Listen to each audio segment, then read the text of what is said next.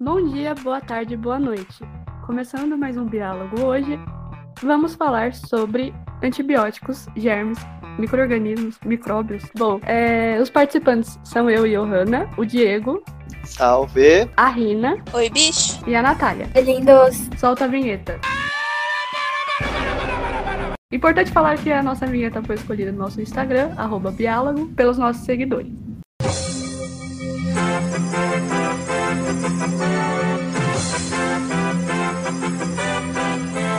Atenção! Interrompemos sua programação para informar que começa agora o Diálogo Podcast. O podcast mais divertido que você vai ouvir hoje. Vai!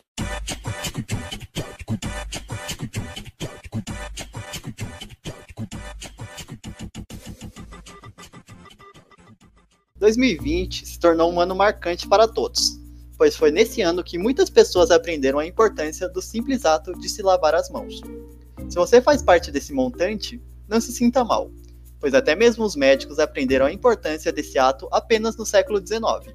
E antes desse período, realizavam cirurgias sem a higienização das mãos, levando as pessoas à morte devido a infecções causadas pelos famosos micróbios. Imagina só você, segundos antes de desmaiar com anestesia, olha para a mão do seu médico e ele está com a mão toda suja de terra, prontinho para te operar. Pesadelo de qualquer germofóbico. Isso me lembra um grande abraço para nossa querida amiga Raira. Mas se você acha que os micróbios são apenas aquelas sujeirinhas embaixo da sua unha, ou então acredita na famosa regra dos 5 segundos, saiba que isso será desmistificado no episódio de hoje. Então, para começar, a gente vai explicar o que são os germes ou micróbios. Em vários dicionários, a definição das palavras germes, micróbios e microorganismos é ser microscópios causador de doenças. Mas essa definição é muito genérica. E é por isso que nesse episódio a gente vai especificar quais são os microorganismos. Em 1762, Tom Clancy afirmou que os seres vivos seriam as causas de doenças e que micro-organismos diferentes eram responsáveis por enfermidades diferentes. Então, o que são esses germes ou micro-organismos? Bom, para ficar sucinto, vou falar rapidamente dos quatro principais grupos que nós atribuímos genericamente o nome de germe ou micróbio, sendo o primeiro deles as bactérias. Estas são descritas rapidamente como seres procariontes, ou seja, seres que não possuem núcleo, unicelulares, ou seja, compostos de apenas uma única célula, e não possuem organelas membranosas. Vocês vão escutar falar muito delas nesse episódio, então eu não vou me prolongar muito aqui. Também temos os fungos. Estes podem ser unicelulares, como o caso das leveduras que fermentam a sua cerveja, ou multicelulares, como o caso dos famosos cogumelos, que estão em seu estrogonofe ou provocando alucinações por aí. Os fungos, diferente das bactérias, são eucariontes, ou seja, células com núcleo e organelas membranosas. Um detalhe interessante de se citar é que os fungos, assim como as bactérias e as células vegetais, possuem uma parede celular, Porém, diferente dos dois outros casos, esta é composta de uma substância chamada quitina. Outro grupo bem conhecido por provocar doenças e intoxicações por aí são os protozoários. Este é um grupo extremamente diverso. Apesar de unicelulares, são organismos que possuem uma gama enorme de morfologias, podendo conter flagelos, cílios ou ter simplesmente o um formato todo gelatinoso parecendo uma amoeba, o que a gente conhece como amebas. São muito comuns em locais de grande umidade, e com grande quantidade de matéria orgânica, como o solo ou em qualquer córrego, rio ou coisa do tipo. E por último, mas não menos importante, sendo atualmente o mais famoso do grupinho, os vírus. Estes são seres que não possuem uma célula própria, ou seja, são acelulares, o que impossibilita-os de se reproduzir e realizar seu metabolismo. Por isso são tão perigosos, pois são parasitas intracelulares obrigatórios. Sempre que tiverem uma oportunidade, estarão tentando invadir uma célula que está de bobeira por aí. Por isso, mais do que nunca, pessoal, cuidado com ele.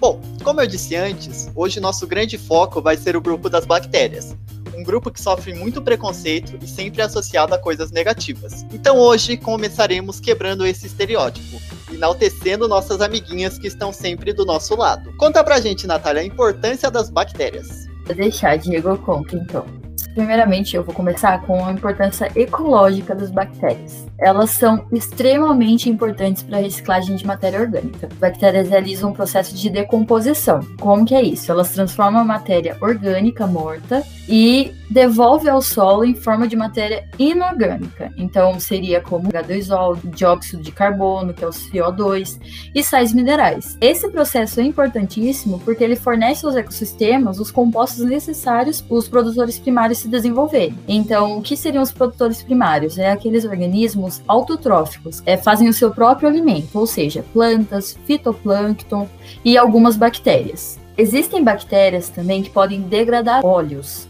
Elas são as Bermanella macondoprimitus. Elas têm sido utilizadas para limpar a água em casos de acidentes com navios petroleiros. Outra importância ecológica das bactérias se dá no ciclo do nitrogênio, onde as bactérias do gênero Rhizobium transformam o nitrogênio atmosférico, que é o N2 na forma gasosa, né? Inclusive é o principal componente do ar, correspondendo a aproximadamente 80% de sua composição. Então essa, essa bactéria transforma esse nitrogênio em sais nitrogenados, que é o nitrito e o nitrato, para as plantas, aumentando a quantidade de nutrientes que elas absorvem. Essas bactérias do gênero Rhizobium, elas são encontradas em raízes de leguminosas, então feijão, ervilha, e elas fazem uma simbiose com a planta. São visualmente observadas pela presença dos nódulos nas raízes, ou em certos casos também no como. Sua coloração interna é avermelhada, pois apresentam estruturas específicas contendo legemoglobina, que supre as bactérias com baixas concentrações de O2 para geração de ATP. E isso é necessário no processo de fixação desse nitrogênio para o ciclo do nitrogênio. Poucas espécies conseguem utilizar o nitrogênio atmosférico na forma que ele está, no N2, como as bactérias diazotróficas ou as fixadoras de nitrogênio, que é a risóbio. Por isso que se torna tão necessária essa transformação para os sais nitrogenados. A partir daí, o nitrogênio é passado para os animais herbívoros, né, que se nutrem dessas plantas, e depois aos carnívoros que se alimentam dos herbívoros. Deixa eu fazer um adendo aqui. É importante também citar uma cientista brasileira chamada Johanna, ai, linda, que ela fez um trabalho que, através do trabalho dela de fixação biológica do nitrogênio, que é justamente isso que a Natália acabou de falar, que é a bactéria nas raízes das plantas, e através disso, o Brasil desenvolveu o Programa Nacional do Álcool e se tornou o segundo produtor mundial de soja. Uau! Os animais ruminantes, as bactérias que vivem em seus estômagos, mantêm uma relação ecológica chamada mutualismo. Essa união, ambos são dependentes e ambos são beneficiados por essa dependência. Meu cachorro tá querendo participar do podcast. Depois você participa, meu. Vamos lá. Sem essas bactérias, os ruminantes não conseguiriam absorver o máximo dos nutrientes dos vegetais. E por que não, Natália? Porque eles não possuem uma enzima chamada celulase, essa enzima é capaz de quebrar as moléculas de celulose presentes nos vegetais e, portanto, né, o trabalho das bactérias seria nesse sentido, de quebrar as moléculas de celulose que são muito grandes. Ah, agora eu entendi! Agora eu saquei! As bactérias também são amplamente utilizadas no combate às pragas na agricultura. Um exemplo disso é o Bacillus thuringiensis, que ataca as larvas de determinados insetos, produzindo cristais de proteínas que acabam rompendo seus intestinos, ocasionando a morte dessas larvas, o que nós denominamos de controle biológico ou natural de pragas. Elas também podem ser programadas através da engenharia genética para serem produzidas a, a, insulina. Esse hormônio, insulina, é de suma importância para controlar a taxa de açúcar no sangue, garantindo né, os níveis apropriados para a sobrevivência humana. Para finalizar, no campo da estética, para vocês ficarem tão lindos quanto eu, elas também são utilizadas. A toxina botulínica ela é produzida pela bactéria Clostridium botulinum, o Botox, é, ele serve para paralisar por um período a musculatura do rosto, aquelas linhas de expressão ao sorrir, aquela pata de galinha, evitando as rugas de idade. Essa, essa bactéria é a mesma que causa o botulismo? Você sabe? É, é a mesma. É a mesma, sim. Meu Deus do céu, e o pessoal injeta na, na, na pele não, como se não fosse nada. Tá tudo doido. Inclusive, Tem vários casos de pessoas que dão mel pro bebê e o bebê pega botulismo. Vamos então voltar e pensar na importância das bactérias para o corpo humano. Quando a gente pensa em bactérias, já vem o medo de ficar doente, mas nem todas elas nos fazem mal. Você sabia que temos microbiota residente? O que seria isso? Primeiramente, microbiota é o conjunto de micro-organismos que residem no nosso corpo. Mas então, o que é a microbiota residente? É o conjunto de micro-organismos adquiridos no momento do nosso nascimento. O bebê que teve o nascimento por parto normal recebe as bactérias da microbiota do canal vaginal da mãe. E a partir daí ele passa a entrar em contato com o ambiente externo, recebendo bactérias presentes no local do nascimento e também através do contato com médicos enfermeiros, mas também principalmente com seus pais. Já o que teve por cesariana, um parto por cesariana, recebe primeiramente as bactérias do ambiente hospitalar. E acaba que não tem essa primeira camada de proteção, né, do canal vaginal da mãe. Mas de qualquer forma, dá tudo certo, porque tem bastante gente aí que, que nasceu em parto cesariana, e eu, inclusive eu, tô belíssima hoje em dia. Agora descobri porque eu fico tão doente, não é mesmo? Olha só, achamos um dos fatores. Exatamente. é, a Johanna, cada uma semana, tá com uma doença diferente. Olha a exposição. Mas então, gente, a partir daí, as bactérias, então, elas se aderem aos órgãos e vão aumentando em número e em diversidade. Vocês devem saber que elas costumam aumentar de número com muita rapidez. Com isso, a microbiota residente vai sendo estabelecida e modificada de acordo com o crescimento da criança. É importante frisar que a microbiota é pessoal. Cada indivíduo possui a sua, até porque cada pessoa passa por diferentes processos, nascem em diferentes hospitais com diferentes médicos e tem diferentes pais, né? Isso que é a coisa bonita da vida, que é a diversidade, né? A diferença. Natália, por que essa microbiota resistente é importante? Residente. O que, que eu falei? Resistente. E como é? E o que, que eu disse? Ela tem extrema importância por ocupar todo o espaço que poderia ser tomado por bactérias e outros micro-organismos virulentos, que poderiam causar alguma doença na pessoa. Além dela ocupar o espaço e não deixar que outros micro-organismos entrem, elas produzem substâncias microbicidas. Microbicidas quer dizer que elas servem para eliminar micróbios, impedindo a adesão desse microorganismo de fora, né, externo, e a colonização dos patógenos no hospedeiro. Então, ela impede que essa pessoa fique doente. A microbiota, principalmente a intestinal, pode sofrer desequilíbrios. Por exemplo, na administração de antibióticos, que vocês vão ver daqui a pouco. E em casos de imunossupressão também. Então, resumindo, quais são os benefícios das bactérias no corpo? Auxilia na digestão de polissacarídeos vegetais, sintetiza e excreta vitaminas, antagoniza outras bactérias por meio de síntese de substâncias inibidoras, como eu disse, elas fazem a parte como se fosse um gemicida, promover o desenvolvimento de tecidos, estimular a produção de anticorpos naturais e ajudar o sistema imune na apresentação de antígenos. Uau! Mas, gente, então os micro-organismos são só bons? Muita calma nessa hora. Isso é o que, que a Natália fez a gente pensar, né? Falando tão bem dos micro-organismos. Mas, poxa, a gente tem que lembrar que são eles que estragam nossos alimentos. Então, os alimentos, eles são muito propícios a esse crescimento. Por quê? Porque eles contêm água, algo que é essencial para qualquer microorganismo crescer eles contêm nutrientes, ou seja, a matéria orgânica ali que propicia o bom metabolismo desses micro-organismos e fazem com que eles proliferem. Com o crescimento desses micro-organismos, com a grande quantidade desses alimentos, eles acabam soltando toxinas e essas toxinas que acabam causando as doenças que a gente conhece. Então, tipo, pode ser que você acabe tendo uma diarreia por conta de uma toxina que uma bactéria liberou em um alimento que você comeu, um alimento dado estragado. Vale ressaltar também que nem toda a bactéria, nem todo fungo estraga o alimento de uma forma negativa.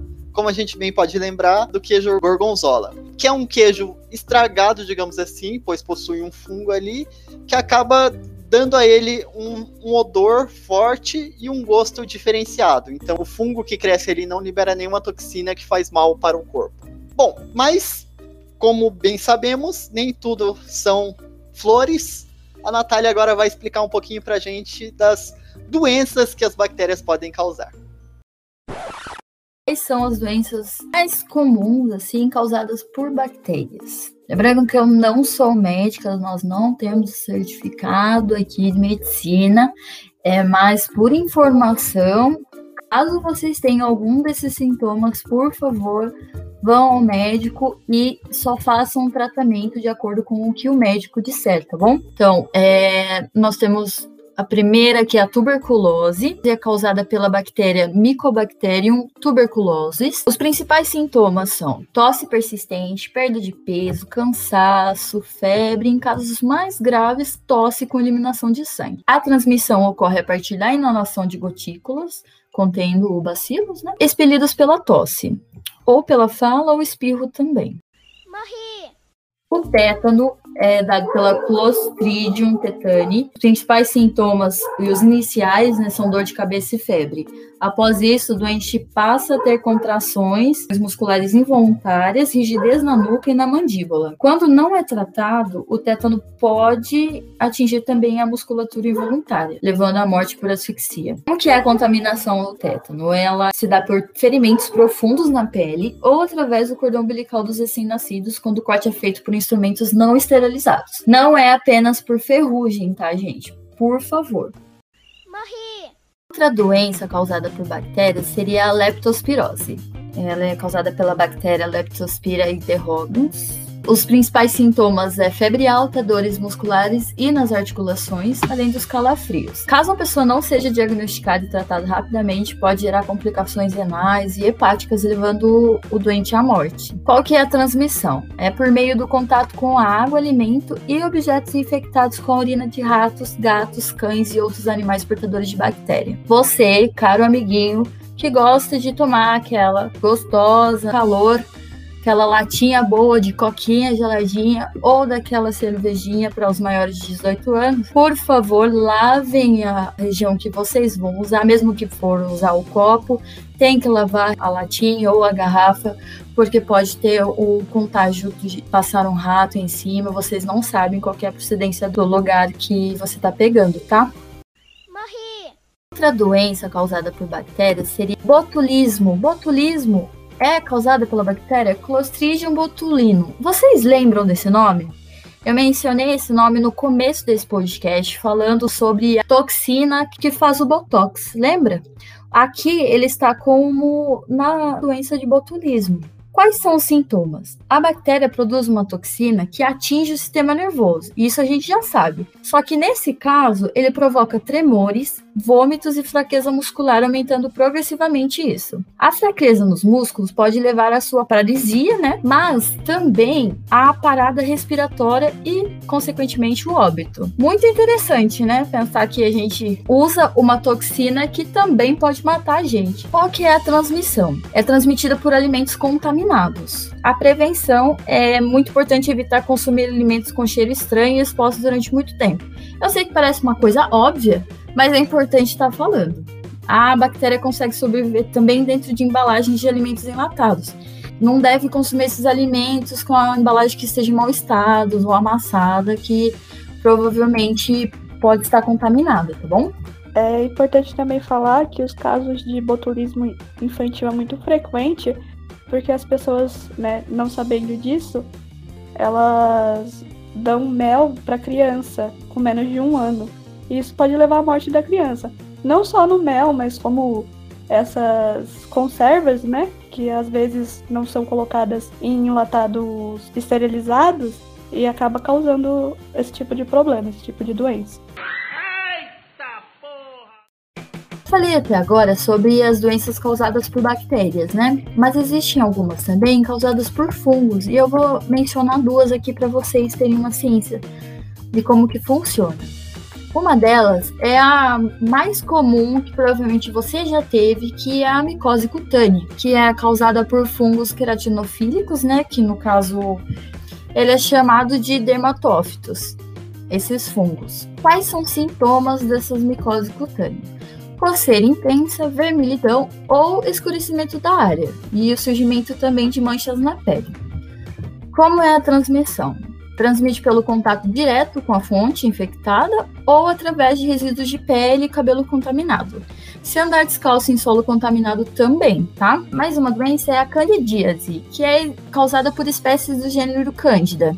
Quais são os sintomas? É uma coceira vaginal, corrimento branco e espesso. É bem característico, é diferente do corrimento que as mulheres normalmente têm, que acaba sendo comum, tá? Ardência na região da vulva, que é a parte externa da vagina, leve inchaço dos lábios vaginais também. Qual que é a transmissão? Pode ser transmitida durante as relações sexuais e também é geralmente associada com a queda da imunidade. Morri.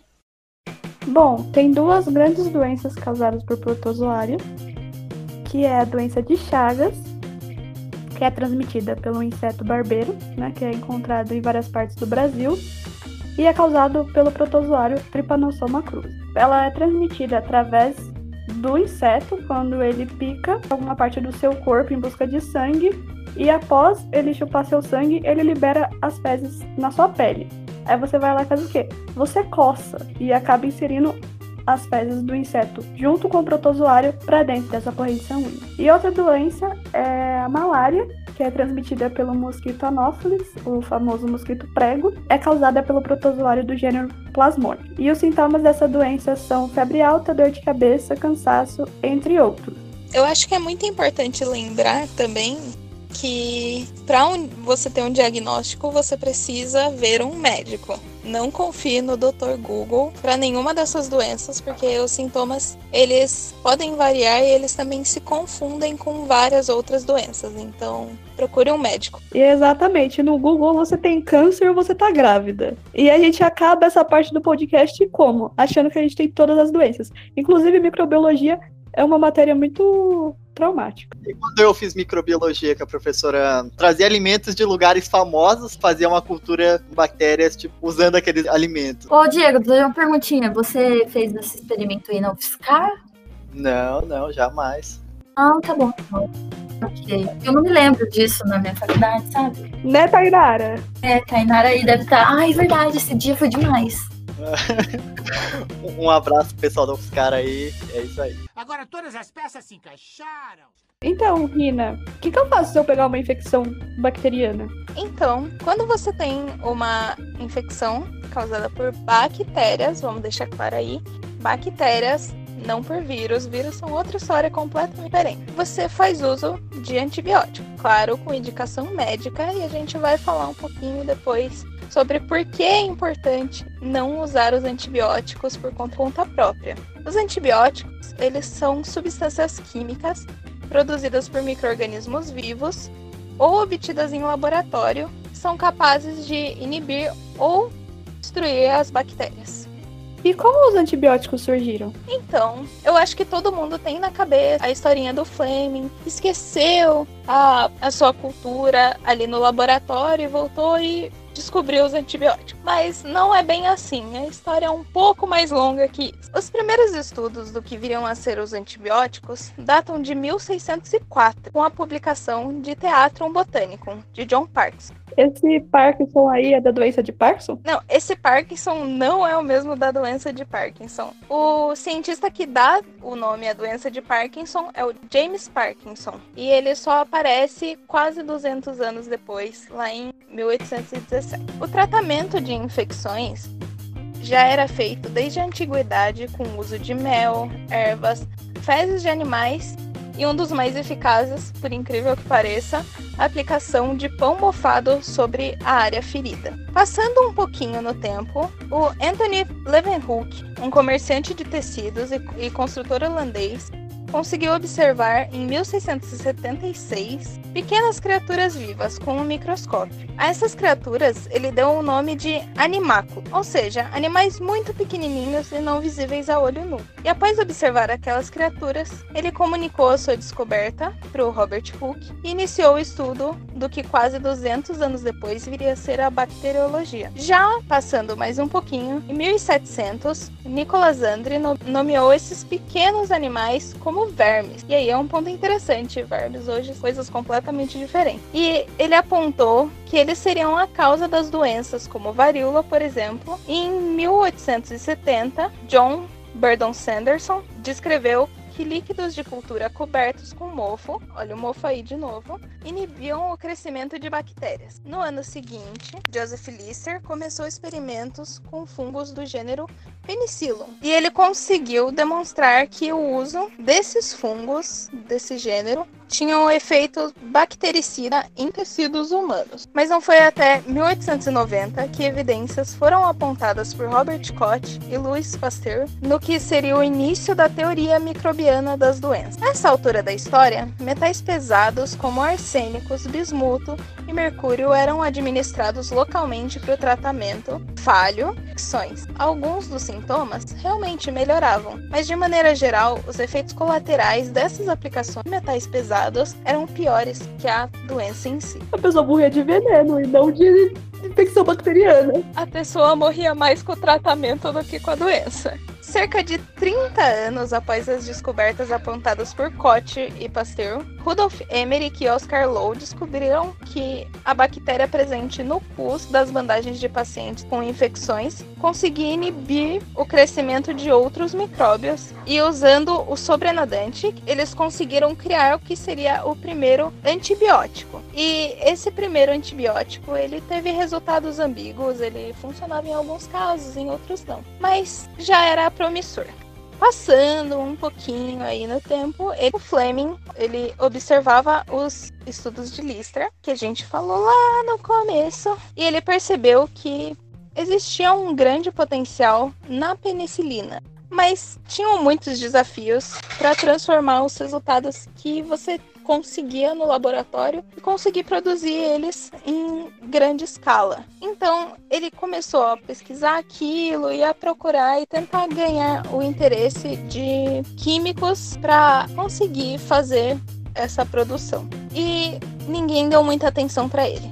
Tadinho. E não foi até 1940 que ele deixou de lado a penicilina e foi trabalhar com outras coisas, outros projetos. Então aquela história dele achar a penicilina no lixo é mentira? Então, não é mentira, mas a ciência, ela não é linear. Então, várias pessoas estão descobrindo a mesma coisa em vários lugares diferentes. Então, o Fleming, ele observou a penicilina naquela história de tipo esquecer ou a, a cultura, mas aí ele foi atrás e ele descobriu que já tinham outros estudos, então foi meio que ele redescobriu alguma coisa que já tinha sido descoberta. E claro que ele trabalhou melhor com isso, então ele também tem o crédito. Isso não é só dele. E lá em 1940, assim que ele tinha desistido completamente de trabalhar com isso, que apareceram dois cientistas, o Howard Florey, que era um farmacêutico, e o Ernest Chain, que era um bioquímico, e eles publicaram um artigo descrevendo como purificar a penicilina de um jeito mais eficaz. Então, a penicilina ela pôde ser produzida em grande escala lá em 1945. Esse foi o início do que a gente chama de era de ouro dos antibióticos. E a partir daí, a gente conhece a história, a ciência foi descobrindo outros antibióticos, foi trabalhando, foi melhorando, mas a penicilina é usada até hoje e ainda é um dos antibióticos mais importantes. Muito legal essa parte. No surgimento da ciência moderna, que é a ciência que a gente conhece, teve uma pequena briguinha entre as pessoas que preferiam considerar o conhecimento dos sábios antigos e as outras que preferiam considerar os conhecimentos adquiridos nas navegações europeias. E no fim, a ciência moderna surgiu de um pouco de cada coisa. Os conhecimentos foram se misturando. Eu acho que mesmo que aqueles conhecimentos pudessem ser o que a gente pode considerar de errado agora, eles servem para a gente pensar em, em como cientistas hoje chegaram a descobrir as coisas, certo? Então, porque sem os escritos dos sábios, né, dos antigos, eles nem chegariam a navegar, eles nem saberiam rotas, nem nada. Tudo bem que algumas foram descobertas por acidente, mas tinham algumas que tinham caminho, sabe? Então, Diego, por que, que eu não posso tomar antibiótico sem necessidade, por conta própria? Vamos lá. Esse é um assunto muito delicado e essa vai dedicado para todos os parentes aí do mundo, que todo mundo tem um parente lá que dá uma dorzinha de garganta, já quer tacar a moxilina achando que isso vai resolver. O primeiro malefício do antibiótico é que ele traz muitos efeitos colaterais. Isso varia de antibiótico para antibiótico. Então, o efeito colateral de uma moxilina é diferente de uma azitromicina. e por assim vai. Mas o mais comum de todos é, é a diarreia. Então, é muito comum você tomar excessivamente o antibiótico e acabar tendo uma diarreia. Essa diarreia ela é causada devido à ação do antibiótico sobre as bactérias da flora intestinal. O medicamento ele mata todas as bactérias presentes no intestino, tanto as boas quanto as más. E essas bactérias elas têm que estar num perfeito equilíbrio para garantir o bom funcionamento intestinal. Outro problema gerado pelo uso do antibiótico é que, ao eliminar todas as bactérias do intestino, o intestino acaba se tornando um nicho vazio, ou seja, um espaço vazio, um, um habitat muito propício para o crescimento de bactérias perigosas para a saúde humana, que podem acabar causando diversas doenças intestinais. Este é um dos principais motivos de os antibióticos só poderem ser tomados com recomendação médica. Outro grande motivo é o risco de acabar se criando bactérias resistentes a esses antibióticos, as famosas superbactérias. Ô, Diego, como que funciona esse negócio de resistência a antibiótico? Uma excelente pergunta, hein, Natália? Vamos lá. A resistência a antibióticos é um processo que ocorre naturalmente. Porém, como tudo de ruim nesse planeta, o ser humano está ajudando a acelerar. A resistência a antibiótico ocorre devido ao processo de seleção natural. Dentro de uma linhagem de bactérias, algumas possuem naturalmente compostos que inibem a ação de um determinado antibiótico. E você, ao tomar aquele antibiótico sem prescrição médica, acaba matando todas as bactérias não resistentes e deixando novamente um nicho vazio para que as bactérias resistentes consigam se proliferar, ocasionando toda uma nova linhagem de bactérias resistentes àquele antibiótico. Isso acaba gerando um sério problema à sua saúde e também riscos à saúde das demais pessoas, pois esse processo ele pode se repetir várias vezes e acabar criando uma bactéria resistente a diversos antibióticos. Isso geralmente ocorre em ambientes hospitalares, onde a gente já encontra algumas superbactérias que são resistentes a diversos antibióticos. Gente, isso então é importante no que eu tinha dito sobre a microbiota residente. Ela, tecnicamente, impediria que essas bactérias que são ruins para o organismo, que elas entrassem, né? Impedir esse nicho vazio, certo, Diego? Correto, mais do que correto. Por isso que é a grande importância de possuir essa flora intestinal super saudável, equilibrando as bactérias boas, as bactérias ruins. Tanto é que em alguns casos, para o tratamento, o que a Johanna vai explicar para a gente agora, a gente tem que implantar essas bactérias dentro do corpo. Bom, para começar, é importante a gente não pegar uma infecção bacteriana. E para isso, como o Diego já disse, a gente precisa manter o equilíbrio da microbiota. E isso pode ser feito pela suplementação da dieta. Com o quê?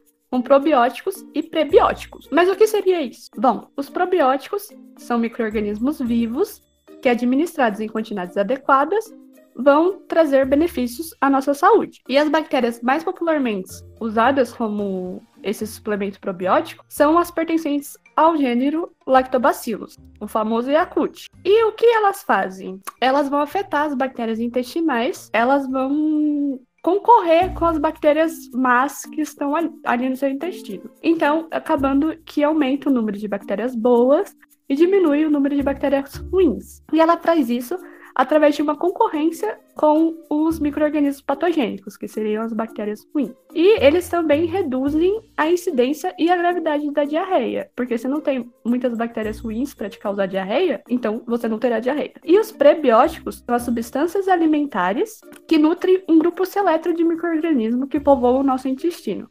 Ou seja, tem diversos alimentos que a gente consome que a gente não consegue digerir, mas as bactérias conseguem. Então, esses alimentos vão ser usados por elas, ou seja, são alimentos para elas. E esses alimentos favorecem a multiplicação das bactérias benéfica e alguns deles aumentam a absorção do, do cálcio. Como exemplo, a gente tem a oligofrutose, que é um oligosacarídeo. E oligosacarídeos são carboidratos solúveis, não digeríveis por nós, encontrados em grande variedade nos alimentos do reino vegetal, como por exemplo, alho poró, alho, trigo. E esse é um exemplo de prebiótico que ajuda no aumento da absorção do, de cálcio. Ou seja, probióticos são os organismos vivos que consumimos e prebióticos são os alimentos das bactérias. Então, basicamente, no nosso corpo, existem bactérias da aliança rebelde e existem bactérias do império.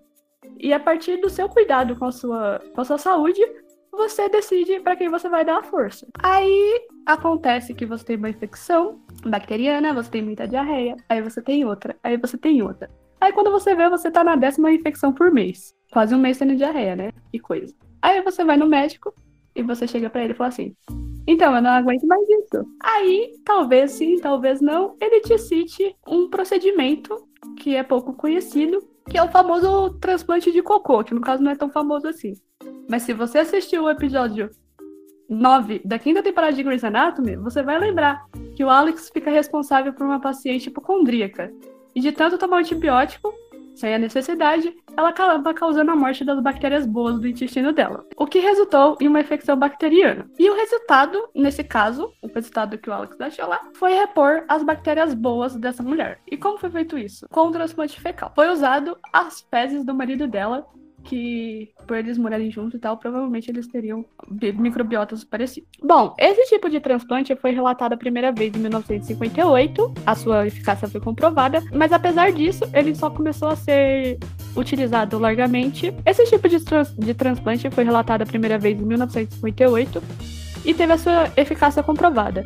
Porém, ele só começou a ser usado largamente e também estudado apenas nos últimos 10 anos. E no Brasil, o primeiro centro dedicado ao transplante fecal fica no, no Hospital das Clínicas da UFMG, da Universidade Federal de Minas Gerais. Bom, tem algumas, algumas aplicações desse procedimento. Primeiro é que o doador de fezes é sempre compatível.